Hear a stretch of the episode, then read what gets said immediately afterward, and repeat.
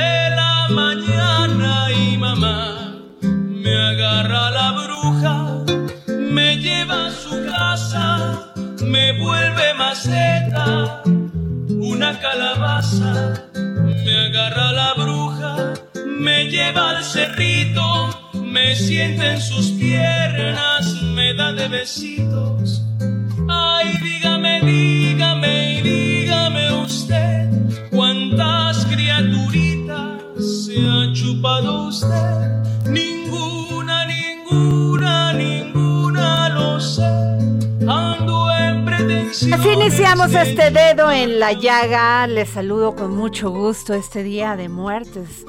Muertos, martes 2 de noviembre del 2021, escuchando esta maravillosa canción, este son jarocho de, pues no sabemos a bien quién es el autor, pero yo quisiera que me mandaran a mi Twitter, arroba Adri Delgado Ruiz, quién es el autor de esta maravillosa canción, La Bruja. Y en esta ocasión la está cantando Juan Jesús Martínez, originario de Cerro Azul, Veracruz, de donde era originario mi papá Manuel Delgado.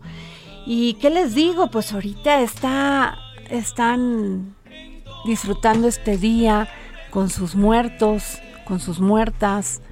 Este, este año no ha sido fácil para este país con la pandemia del COVID y tampoco por muchas situaciones que hemos vivido, los feminicidios, como nunca se incrementaron en este nuestro México.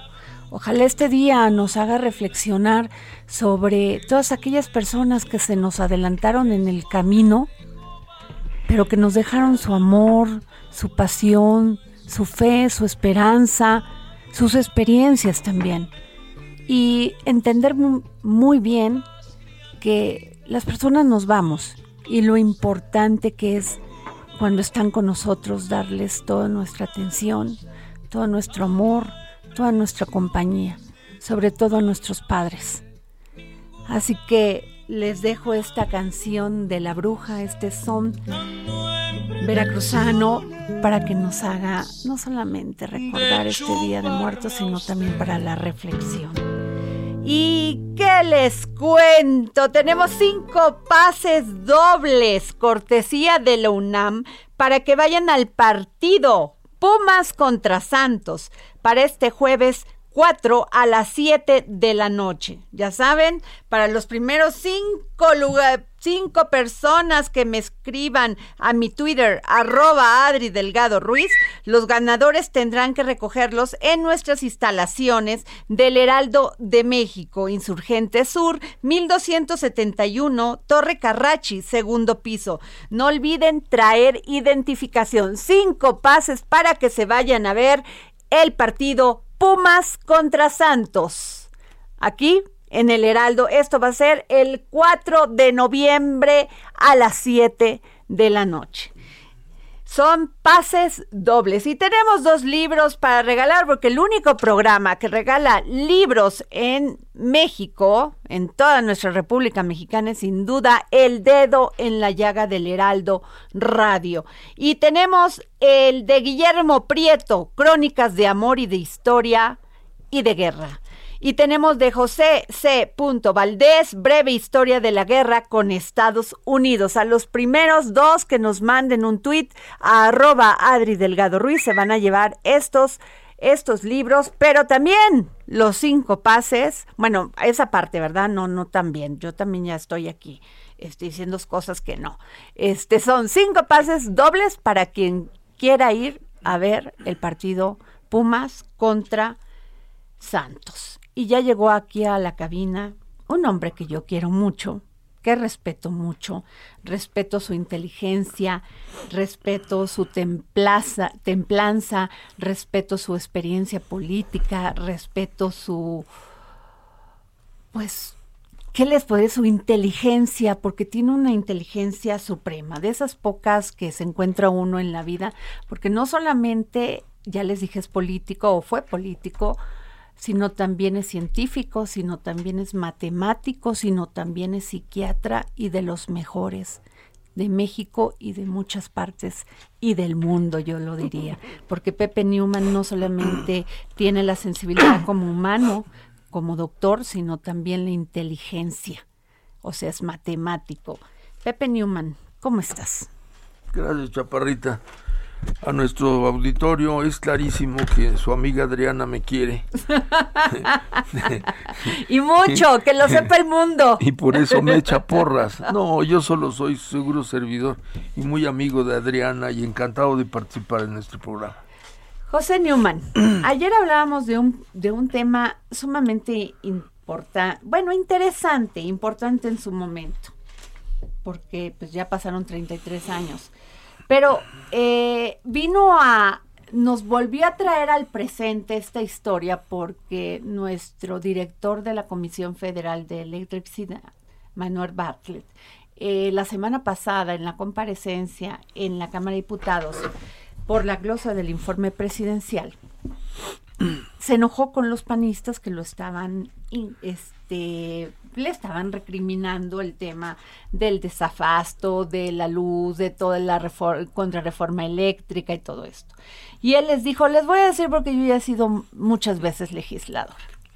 Pero ustedes los panistas no tienen cara para decirme nada, porque ustedes fueron, fueron parte del amaciato que se dio en 1988 con Carlos Salinas de Gortari. Ustedes fueron partícipes de que Cuauhtémoc Cárdenas o la oposición no llegara al poder. Me trajo otra vez, pues regresarnos al documental, a la trilogía que realizamos en TV Azteca, eh, con el apoyo de Ricardo Salinas.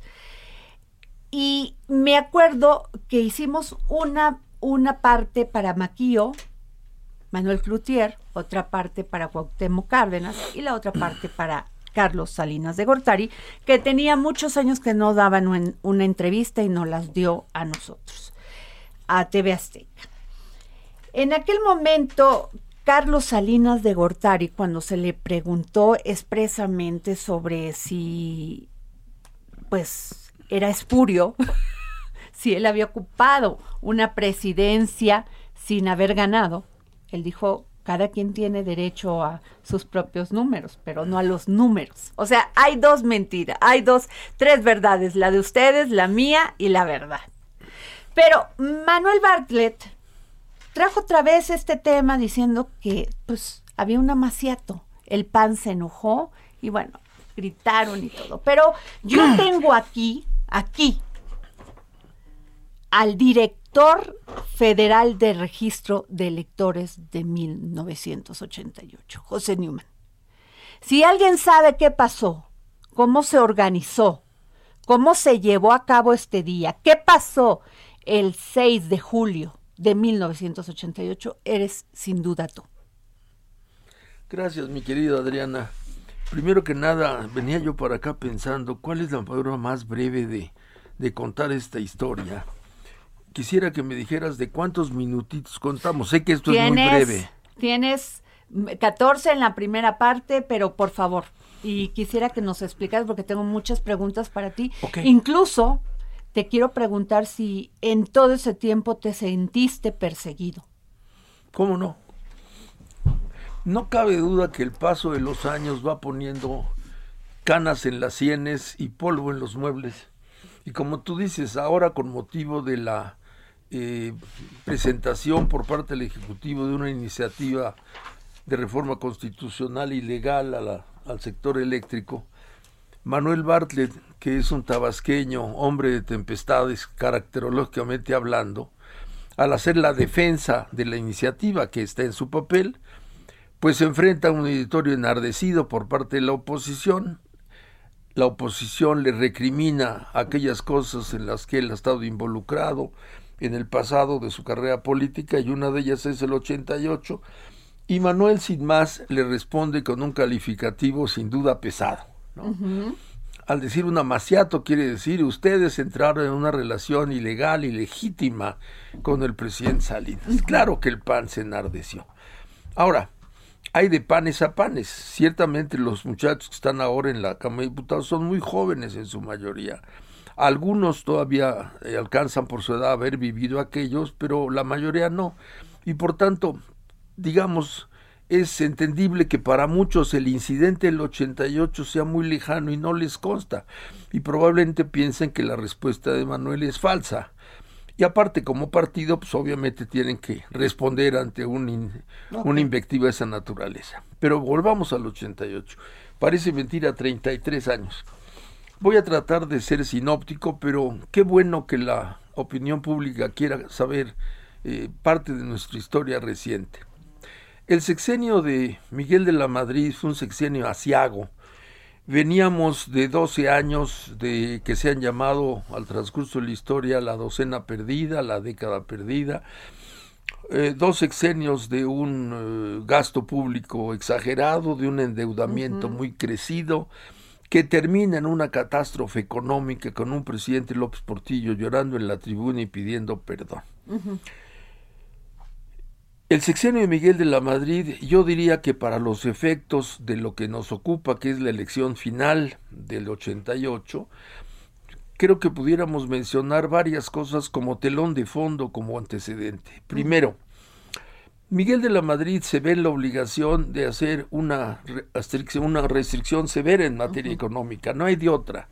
Tiene que recortar el gasto, hay que renegociar la deuda y por tanto esa situación de astringencia económica se traduce en malestar. De tal manera que no es nada raro que la población lo haya resentido y que el PRI, partido en el poder, haya ido perdiendo votos a lo largo del sexenio. Primero.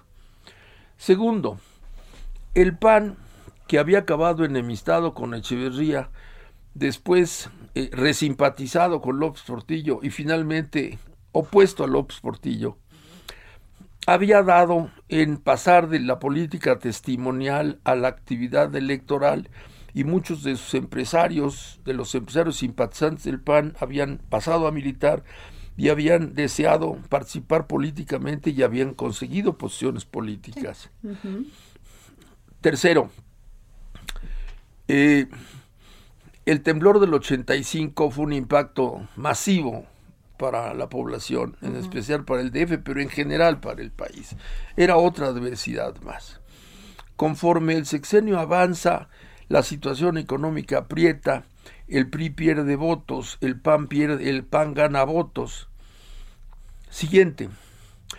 Eh, adentro del PRI empieza a haber una fracción del PRI que se va oponiendo a las políticas que hoy llamaríamos neoliberales, no quiero usar la palabra para no entrar en confusiones, pero dentro del PRI surge un grupo que va oponiéndose cada vez más a la política del propio presidente priista Miguel de la Madrid. Grupo que se conoció como corriente democrática y eventualmente como corriente crítica. De tal manera que el PRI predi hacia afuera, el PAN se robustece, al interior del PRI se va dividiendo. Siguiente, Manuel Bartlett como secretario de Gobernación alienta y promueve, con la autorización del presidente, una reforma a la ley electoral, que resulta en realidad, si la analizamos con serenidad, una clara contrarreforma política a la promovida al principio del régimen López Portillo por el maestro Reyes Heroles en 77.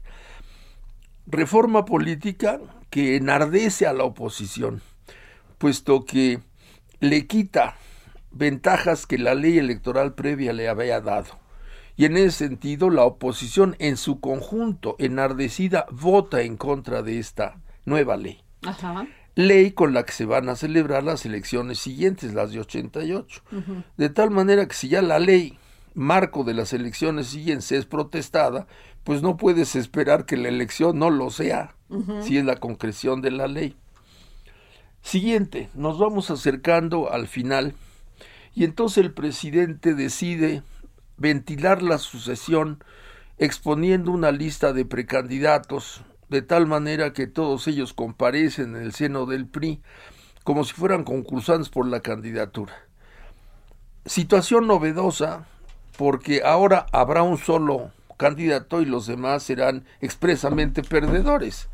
Tampoco va a colaborar a la unificación del PRI. Todo ello hace que el escenario para el PRI sea adverso. Y esta, este, este conflicto entre los eh, priistas de cepa de toda la vida y los tecnócratas, esa lucha de poder. Así es. Es un disenso ideológico porque para el prismo tradicional, llamémoslo del nacionalismo revolucionario, las políticas económicas introducidas en el régimen le son ajenas y antagónicas. Por otro lado, eh, vamos llegando hacia el final, entonces de ese foro de concursantes, pues nada más puede salir uno, entonces va a haber perdedores, lo que no contribuye a la unificación del partido, que ya la trae difícil. Conforme vamos, nos vamos acercando, eh, eh, viene la, la, crisis de la bolsa, que es el último impacto del régimen de Miguel de la Madrid, que es otra muy mala noticia para la economía nacional y para los residentes en el país y los mexicanos. Todo esto va ensombreciendo las cosas. Finalmente se destapa Carlos Salinas y entonces Manuel, que había sido un importante contendiente hasta el final, y tenía todo el derecho, pero sobre todo todo el entusiasmo y la ambición de serlo, la ve perdida. Y ahora se coloca en una situación muy incómoda. Siendo el candidato perdedor, tiene la responsabilidad de sacar adelante la elección. Psicológicamente se antoja muy difícil la situación, ¿no? Tener que organizarle la boda, ¿no? Al nuevo novio de tu novia no resulta cómodo. Así llegamos al 88. Y la gota del pastel, Miguel de la Madrid decide correr y enfrentar a la corriente crítica. Y les manda decir a través del presidente del partido que si no están, dentro, no están contentos dentro del PRI, se vayan. Eso prueba que Miguel de la Madrid pudo haber sabido de algo, yo no sé de qué, pero de política no tenía una sola idea. Mira que dividir al PRI en la vecindad de la elección fue una estupidez innombrable. Y por último, Salinas podía haber tenido muchas simpatías entre ciertos grupos, sin duda, sin duda las tenía. El sector empresarial, el sector financiero, pero no era un buen candidato popular. no lo fue. Así nos vamos a la campaña. En ese marco de, de referencia hay que traer a colación otro evento. La ley electoral modificada por Manuel en 86, 85, 86, no preveía no preveía ningún mecanismo de información preliminar la noche de la elección por razones técnicas. Estábamos muy lejos de los dispositivos de hoy. Eh, traer hacia la capital información de miles de casillas y ambicionar el tener el acopio de esa información en una hora temprana, digamos, antes de que llegara el fin del día, era un reto inmenso y nunca se había aprobado. Bueno, Manuel como secretario de gobernación eh, decide crear una unidad, una oficina, para dar seguimiento al proceso electoral e incluye el que se diseñe un sistema para que la noche de la elección se acopie información aquí para darla a la opinión pública. Y para ello designa a un agente de su confianza, Oscar de la C. Avellana, lamentablemente ya fallecido. Un agente que había sido su director de investigaciones políticas y sociales una gente talentosa, inquieta, pero ciertamente ajena y sin experiencia electoral. Okay. Oscar, entusiasmado con, esta, con este trabajo, crea la oficina y le pone por nombre SNIPE, Sistema Nacional de Información Política Electoral. Cuando esta situación se filtra, se da a conocer, pues los comisionados de los partidos se inquietan al pensar que este dispositivo que no les ha sido consultado, a lo mejor es un instrumento, digamos, de, de, pues que va a intervenir en las elecciones y crea desconfianza, crea desconfianza. En ese sentido, fue una falta de tacto de Oscar o incluso de Manuel. Oscar le manifiesta al secretario que él ha dispuesto todo lo necesario para que la noche de la elección tenga información suficiente y confiable para poder dar una indicación de cómo están los números antes de que termine la noche. Básicamente, la hora en que se tiran los diarios del día siguiente, la una de la mañana, pues la idea es, va a haber información para que nos vayamos a dormir con una información. Y por tanto los partidos le piden a Manuel que entonces comparte esa información. Manuel ofrece que así será, para lo cual se instalan unas computadoras en las oficinas de los partidos. Y entonces cada computadora tiene un operador y se les dice que ahí a partir del cierre de las castillas, pues ellos podrán ir viendo la información que va llegando. ¿Te imaginas la tensión durante el día de la elección? Una tensión terrible. Solamente si consideramos ese nivel de tensión, podemos entender el escándalo que ocurre cuando a las seis, siete de la noche empiezan a fluir unas pocas casillas, me acuerdo que eran de Hidalgo, me acuerdo que eran de Hidalgo, y varias de ellas eran ganadas por el PAN, provocando, pues obviamente, el entusiasmo del PAN. Las primeras casillas, ¿no? Son a favor. Y de pronto a las 8, 8, 15 de la noche las pantallas se apagan. Sin más, se apagan. ¿Y por qué se apagan, Pepe? Pues lo que voy a decir es la pura verdad, lo puedo jurar ante la Biblia, aunque ya no está de moda, ¿no? Pero Oscar de la C consideró que dado que la información que venía era muy poca, no tenía caso mantenerla prendida. Con ese grado de insensatez. Apaga las, apaga las, computadoras. No las computadoras, eh, las terminales. Las terminales, qué barbaridad. Si todos partidos están viendo lo que llega y de repente le apagan, obviamente la pregunta es... Y ya con desconfianza previa. ¿Qué es esto? ¿Qué es esto? Y ahí viene la intervención de Diego en la mesa nos informan que empezaba a salir la información y de repente se apagan. ¿Qué es esto? Esa es la burbuja que genera el escándalo y la desconfianza. Porque ahí se tejan todas las elucubraciones. Hacemos ahí un, una, una, este, ¿cómo se dice? Una pausa. Qué interesante. Entonces, Oscar de la C decide apagar los, este, las, pues como quien dice el cerebro de las donde venía recibiendo toda la información. Yo recuerdo la anécdota, yo estoy sentado en la cabeza de la mesa.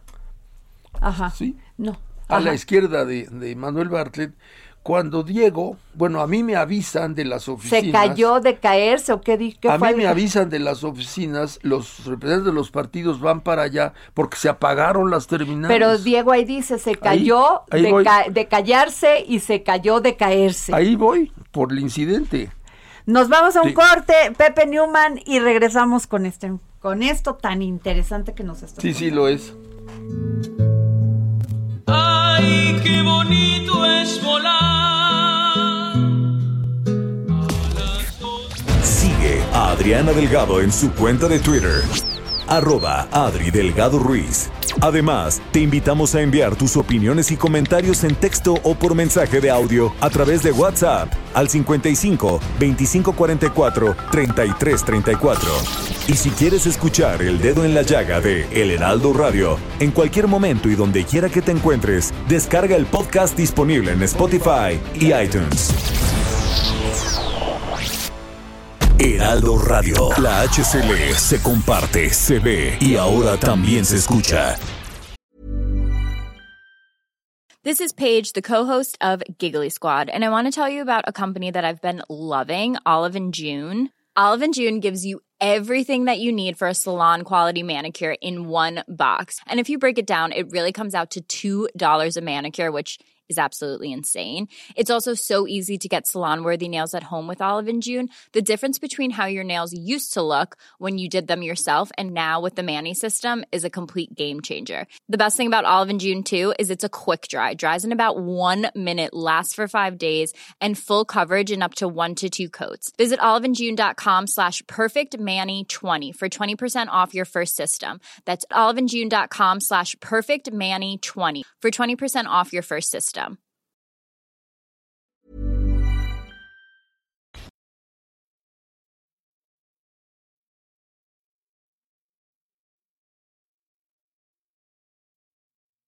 Heraldo Radio. Sigue a Adriana Delgado en su cuenta de Twitter en arroba Adri Delgado Ruiz. Y envíanos tus comentarios vía WhatsApp al 55 25 44 33 34 o 55 25 02 21 04. parece flotar. Que no es bruja por maldita o hechicera, sino porque sus encantos llegan a embrujar a cualquiera.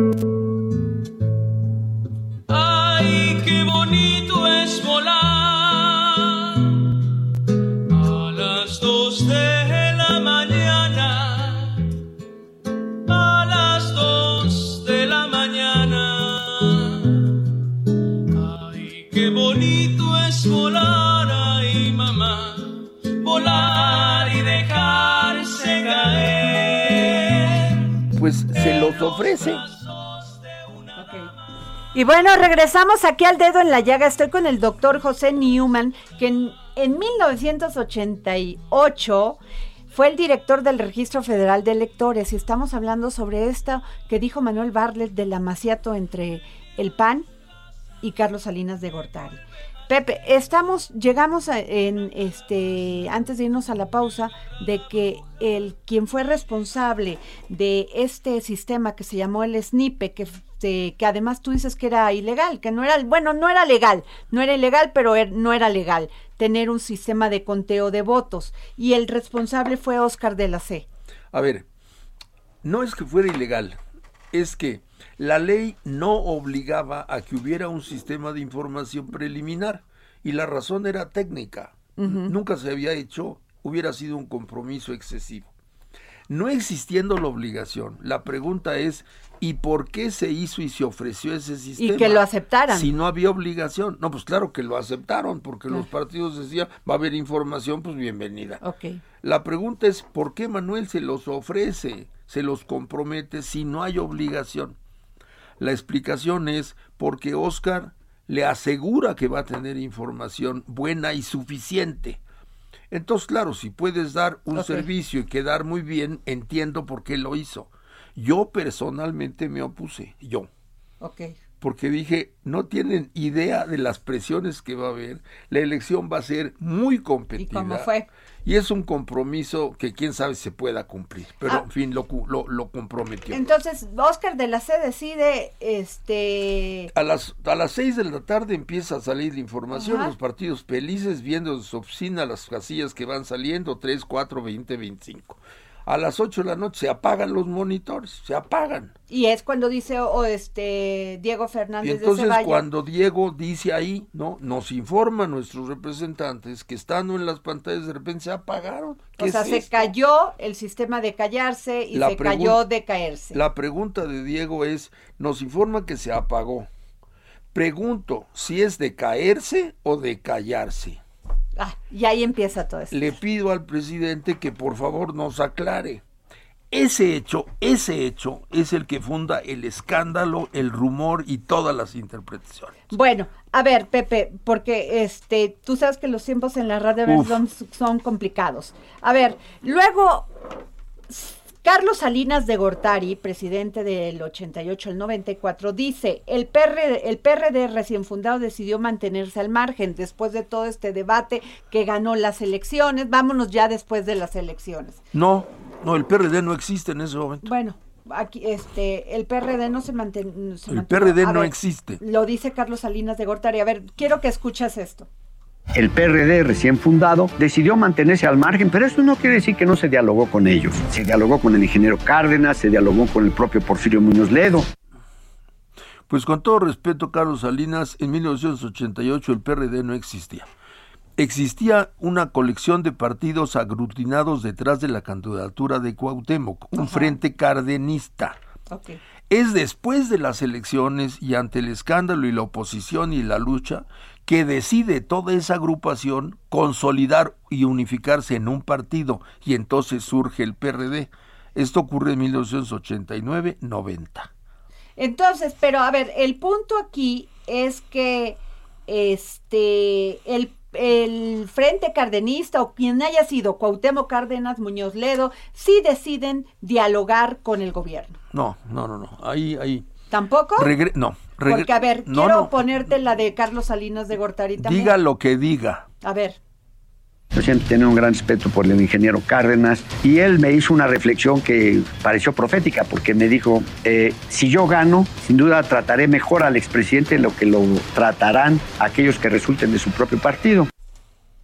A ver, no nos apresuremos porque nos vamos a hacer más bolas. Ajá. Regreso a la noche. Ajá. El escándalo es qué pasa con la información. Y de ahí surge todas las interpretaciones y entiendo que la desconfianza no hay, no hay, no hay por qué no lo sea.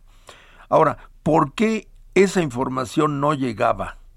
¿Por qué finalmente Oscar la paga? ¿Y por qué llega muy lentamente?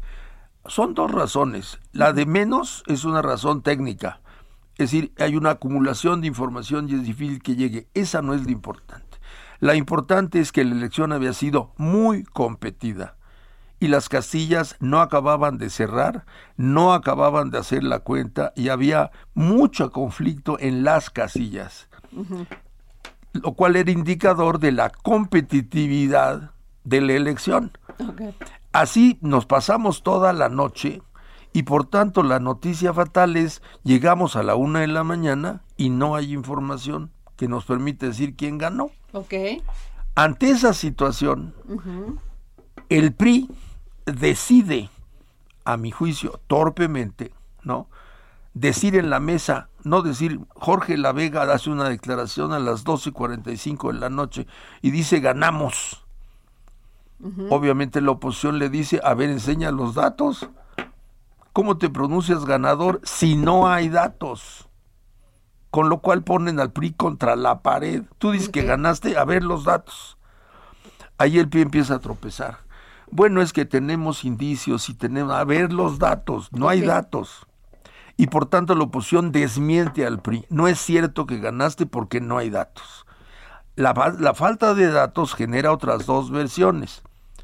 Una versión que dice la elección ha sido muy sucia, no sabemos quién ganó, y la tercera versión de los cardenistas que dicen ganamos nosotros y por eso no dan los datos. Ahí están las tres versiones.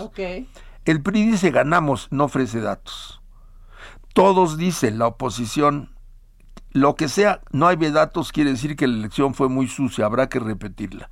Y en el extremo izquierda, Cuauhtémoc y su gente dice ganamos nosotros. Ajá. Y ahí empieza el escándalo. Sí, síguele, Pepe, por favor. Allí empieza el escándalo. ¿Quién ganó si no hay datos? ¿Quién ganó si no hay datos? Ese es, ese es el boom. Ese es el boom de la discusión. Cuando Carlos menciona ahí que habló después con Cuauhtémoc, sí habla con Cuauhtémoc, pero después de eso, después de eso, estoy hablando de esa noche. Ahora, voy a la afirmación de Manuel Bartlett. Ahora hay una, un punto porque Manuel Bartlett dice, Miguel de la Madrid, eh, el presidente de México me propuso, ah no, Miguel de la Madrid dijo, Manuel Bartlett, el secretario de Gobernación, me propuso que nos esperáramos a que llegaran todos los votos. Y hemos tenido dificultades para la, para la información. O sea, eso fue lo que dijo, le dijo eh, Miguel de la Madrid. ¿No? ¿No fue así tampoco? Son las 10, 11 de la noche, hay el escándalo por la falta de datos. Y entonces Manuel le habla al presidente y le dice, no puedo declarar triunfador a nadie porque no tengo datos. El presidente le dice, pues espera que tengas. Pues sí, una brillante idea de Miguel de la Madrid que hubiera podido decir cualquier pequeño. El, el asunto es, el día de la elección cierra sin resultados preliminares en un clima de desconfianza, lo cual genera tres versiones. El PRI a las doce y media de la noche se declara triunfador sin ofrecer datos, lo cual resulta una posición muy cuestionable. La oposición en su conjunto dice, la elección fue un cochinero, habrá que repetirla. Y el cardenismo dice, ganamos nosotros y por eso no nos los quieren reconocer. Ahí están las tres versiones. Así nos vamos a dormir esa noche y se quede en la, en la mentalidad, se quede en la mente el asunto de al apagar las máquinas, quién sabe qué hicieron. Y se hicieron unas bolas y los ¿Qué eran las terminales? Porque dice las computadoras, no, era el cerebro del... o sea, ¿qué, ¿qué, es eso? A ver, pues, La computadora es la máquina que estaba en el sótano de la Secretaría de Gobernación, ahí se instaló, que es la máquina a la que le vas metiendo la información que llega. La terminal es una pantalla. Okay una pantalla que se instala en una oficina y que solamente te proyecta la información que en la computadora está. Lo que se apagó fueron las pantallas. Ah, es que ya sí. Las pantallas. Ahora, volvemos al punto. Terminar una elección muy competida, había la conciencia de que era muy competida, habiendo ofrecido datos y no darlos, genera necesariamente un escándalo en el medio de ese escándalo, el PRI dice yo gané y no ofrece datos, pues produce una gran desconfianza. Frente a la desconfianza, la, el partido, el grupo cardenista dice lo que pasa es que ganamos y nos están robando. Ok, entonces, a ver, nomás me quiero adelantar un poco, Pepe. Este, ahí ya el PRI se da por ganador con Carlos Salinas de Gortari. El PRI declara, que ganó. Ganó, bueno. Todavía que en el proceso de calificación electoral. hay, hay, entiendo, pero terminó siendo presidente de la República. Sí, pero allá Carlos Salinas de Gortari. Este, hay una frase que los que los que los del Frente Cardenista siempre negaron, la izquierda siempre negó, y fue que nunca negociaron con Carlos Salinas de Gortari. Incluso en un mitin en la, en la, UNAM, este, eh, Cuauhtémoc Cárdenas dice, grita, al lado está Alberto Castillo, dice, yo invito a Carlos Salinas a negociar, ahí está el audio. Y te voy a decir lo que dijo para el documental de Azteca Opinión de la trilogía de 1988, Diego Fernández de Ceballos. Hay una gran diferencia. Las reuniones de ustedes son secretas, las de nosotros son discretas. Porque venía saliendo Porfirio Muñoz Ledo de Los Pinos. Y ahí se lo encuentra Diego Fernández de Ceballos. A ver, serenidad. Entre la noche de la elección y la calificación de la elección pasan semanas. semanas. Imagínate el régimen en qué condición está cuando amanece al día siguiente la elección con una declaración del PRI de que ganó cuestionada por la oposición. Es un escándalo. Y por tanto el asunto es, ¿y ahora qué hacemos ante esa situación? Ante esa situación, lo que sí es cierto, ¿no? Es que el régimen, Miguel de la Madrid y Carlos Salinas, negociaron con el PAN con dos propósitos. No apoyes a Cuauhtémoc, dejémoslo solo. Y entre tú y yo nos entendemos. Entonces hay amaciato. Claro que sí, la palabra es muy fuerte, pero hubo un acuerdo, claro que sí lo hubo. Claro que sí lo hubo. Como siempre en la política. Y entonces el acuerdo fue, a ver, mira, pan, ¿no? Si tú insistes en que ganó Cuauhtémoc, pierdo yo, pero también pierdes tú. Entonces ya no digas que ganó. ¿Estaba, por, estaba la gobernabilidad en, en, en peligro? Fueron días muy asiagos, ciertamente, había una presión enorme, ¿no? Y entonces Cuauhtémoc se queda aislado, aislado, ¿no? Porque ya el PAN no lo secunda. El PAN dice la elección sí fue muy mala, pero nunca dice ganó Cuauhtémoc, con lo cual Cuauhtémoc se queda solo. Ahora, entre el PRI y el PAN se establecen pláticas. Y entonces el PRI es no te opongas a que yo llegue. No te opongas a que yo llegue. Y obviamente es el origen de las concertas sesiones. De estas pláticas. Rufo en, en, en el norte. Para que venga Rufo Todavía, falta, todavía falta.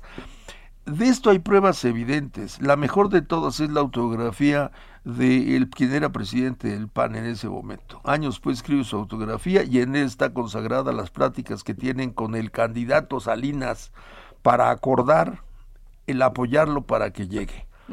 Termina diciendo, creo que no lo debimos haber hecho.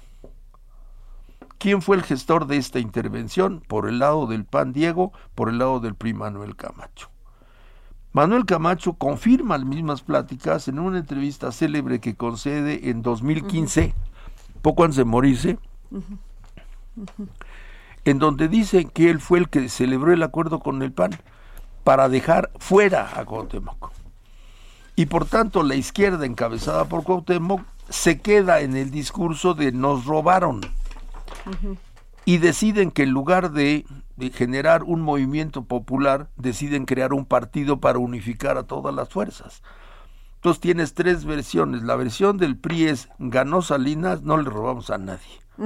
La versión del PAN es la elección estuvo muy mal, deberíamos haberla repetido. Y la versión de Cuauhtémoc que es yo gané y me robaron. Ahora, para, tenemos este el tiempo medido, Pepe, pero yo sí quisiera aprovecharte. Y entonces, ¿Por qué en aquel momento no dijo nada Manuel Bartlett? Esa es una buena pregunta. Manuel era presidente de la Comisión Federal Electoral y por tanto era el organizador de la elección. Una vez que la elección se celebra... Pero secretario de Gobernación. Sí, pero eso no viene a colación. Porque lo que está en colación es su, responsabilidad en materia electoral en materia electoral.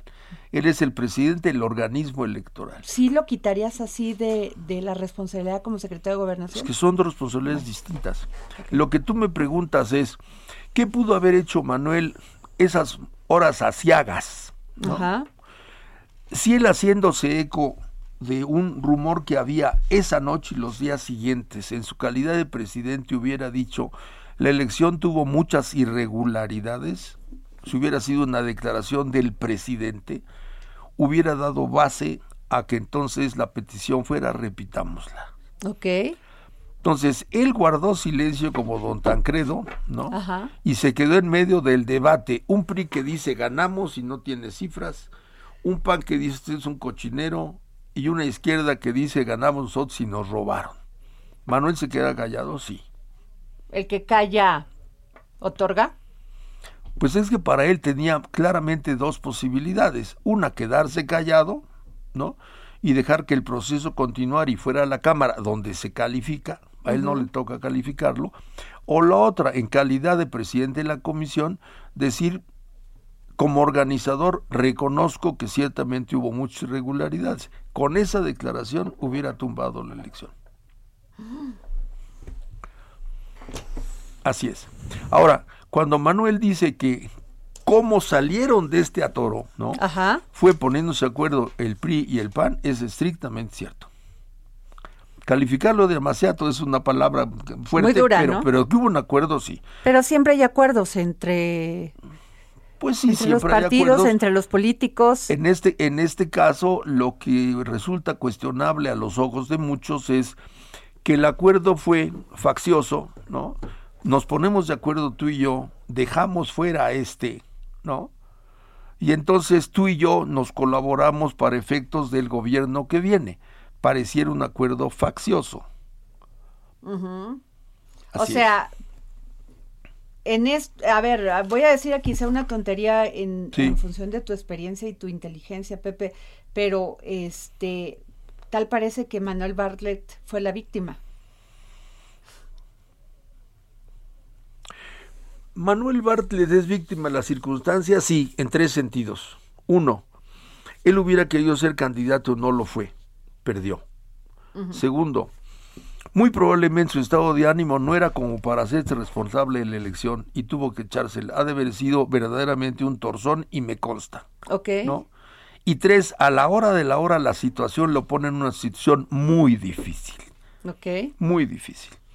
Ahora, nada más déjame decirte que en mitad de todo esto, el que resultó denunciado fue tu seguro servidor. De todo eso, al que inculparon fue a mí. Yo fui el primer funcionario federal, el primer funcionario público federal acusado de fraude electoral en la historia del país. Con alguien, a alguien tenían que acusar, evidentemente. ¿Te, Entonces, ¿Te sentiste amenazado, perseguido? era claro, era claro que el cuestionamiento tenía que enderezarlo contra alguno. Y como el responsable segundo, digamos, del, del órgano, ¿no? Estaba la cabeza, que es el órgano, Manuel preside, ¿no? Sí me llamó la atención que me denunciaran a mí, no a él. ¿no? Incidentalmente, este, pues yo tuve que contratar un abogado particular para defenderme y lo que defendía en de la averiguación, pues simplemente declarar lo que a mí me consta, que es lo que acabo de decir aquí. Híjole, Pepe, este, tenemos 30 segundos. ¿Qué me podrías decir? Yo creo que el 88 marcó el futuro del país. Y yo creo que ahí se estableció un pacto entre dos partidos, que fue el PRI y el PAN. Sí, que fue un pacto faccioso, sí. Que esto desplazó a la izquierda y malquistó a la izquierda y de ahí arranca una izquierda, digamos, yo diría, variopinta, peculiar, que ha venido a derivar del régimen que ahora tenemos, que es todo menos izquierda. Gracias, Pepe Newman. A tus órdenes. La verdad, ha sido un placer tener esta plática contigo. A tus órdenes. Y nos vamos con la maestra Norma Gabriela López Castañeda, directora de Incorporación y Recaudación del Instituto Mexicano del Seguro Social. Y fíjense que hace unos días salió una columna de ella, bueno, ayer, que me llamó poderosamente la atención, evolución de la mujer afiliada al IMSS. Y yo quisiera eh, que la maestra Norma, este, Gabriela López, nos pudiera decir este, sobre este tema, qué importante, maestra. Hola Adriana, muy buenas tardes. Buenas. saludarte a ti y a tu auditorio. Pues sí, efectivamente es un tema muy, eh, pues muy interesante, sobre todo eh, que marca ya una tendencia muy clara de la inserción en el mercado formal de la mujer, ¿no? Y pues a través ya de registros administrativos del propio instituto esto se ha podido constatar y me parece un tema de primera eh, de envergadura, ¿no? Sobre todo porque te, te habla de esta eh, de esta migración o de este impacto que hoy está teniendo el trabajo en la mujer y no es algo que yo te dijera casual, ha pasado ya o lleva ya algún tiempo permeando, sin embargo sí hay acciones que se han implementado en donde claramente ha habido una, una repercusión positiva en todo lo que es el mercado laboral de las mujeres. Ajá. ¿Cuáles serían estas acciones, maestra?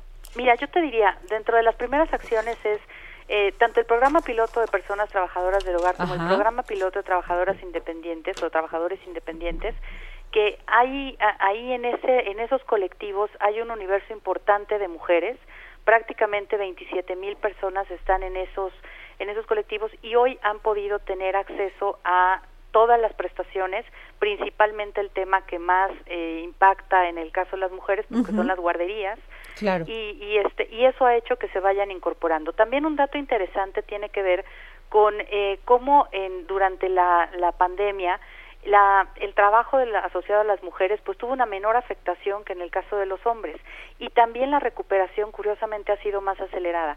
Esta pandemia, la recuperación en el caso del empleo de verdad que ha sido sin precedentes. Eh, en el caso de los hombres prácticamente vamos a llegar a 19 meses de recuperación y en el caso de las mujeres 17 meses, que es algo que si tú lo contrastas contra crisis anteriores, donde pues nos llevábamos más de 24 meses en recuperar el empleo, pues es un dato muy muy relevante. No, y qué interesante que las mujeres podamos entrar otra vez a este al sistema de a, otra vez a la economía, ¿no? Así es, sí, y sobre todo, mira, el, el irlo midiendo y sobre todo con políticas muy claras, eh, cómo contribuyó este tema que te comento de los nuevos mecanismos de inclusión, cómo contribuye el, el, apoyo solidario que eventualmente se dio a algunas empresas en la en la conservación de la planta laboral e incluso en el tema que, que hoy está muy de, de en boga, el tema de la subcontratación, también vimos un impacto muy importante en las mujeres, ¿no? Vimos que eh, no hubo una al momento de emigrar a los trabajadores no, no hubo una afectación en los porcentajes que teníamos en cuanto a trabajo asociado a mujeres y trabajo asociado a hombres. Y además la recuperación en, en, el, en el tema salarial este fue un 12% versus al ingreso que, que se reportó también en esta recuperación de los hombres del 10% y también la permanencia en el empleo que bueno subió ocho puntos porcentuales de considerar ya no trabajadores eventuales sino como permanentes entonces me parece que son datos de verdad muy positivos y creo que valía la pena ponerlos en un artículo para el análisis de todos Muchísimas gracias, maestra Norma Gabriela López Castañeda. Gracias por tomarnos la llamada para el dedo en la llaga. El Heraldo Radio presentó El Dedo en la Llaga con Adriana Delgado.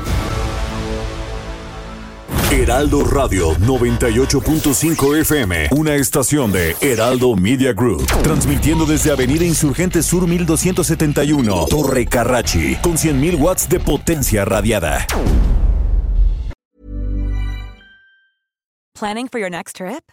Elevate your travel style with Quince. Quince has all the jet-setting essentials you'll want for your next getaway, like European linen, premium luggage options, buttery soft Italian leather bags, and so much more and is all priced at 50 to 80% less than similar brands.